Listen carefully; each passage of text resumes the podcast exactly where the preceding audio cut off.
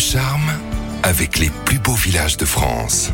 Direction le soleil, direction le prolongement des vacances avec vous, Anne Gouvernel. Bonjour. Bonjour Giovanni. Direction, comme promis, la hauteur de la Méditerranée. La Riviera nous appelle et nous partons à une dizaine de kilomètres de Menton, prendre un peu de hauteur pour visiter le village perché de Sainte-Agnès. Qu'est-ce qui fait de Sainte-Agnès plus beau village de France? Alors Sainte-Agnès, c'est un, vraiment un balcon sur la Méditerranée. Perché à 800 mètres d'altitude, il est le plus haut village littoral d'Europe qui a conservé sa structure médiévale avec ses hautes façades de pierre claire et ses toits de tuiles rouge qui semble un peu dévaler la montagne. On parle de l'époque médiévale, mais ce site a des millénaires. Fréquenté dès l'époque romaine hein, par une population de bergers et de paysans, et ce à partir de la moitié du XIIe siècle.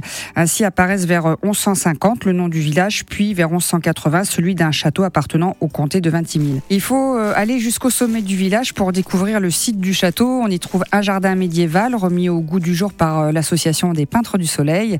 Et puis de là, le point de vue est vraiment apprenable sur la Méditerranée, de Cap Martin à la Riviera italienne et même les sommets parfois enneigés du Mercantour. Au cœur du village, on remarque ce bel édifice qu'est l'église. Elle est d'origine médiévale et a été reconstruite au XVIe siècle et se distingue à l'extérieur par ses tuiles en écailles vernissées.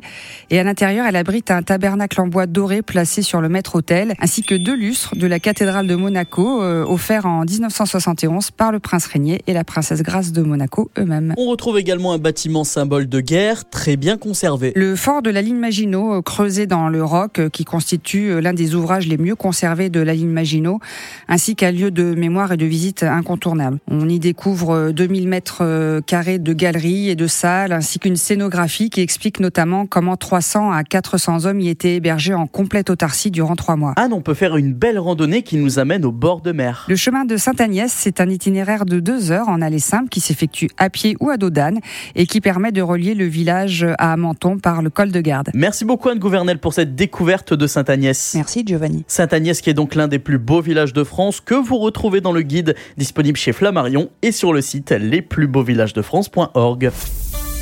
Retrouvez toutes les chroniques de Sanef 177 sur sanef177.com.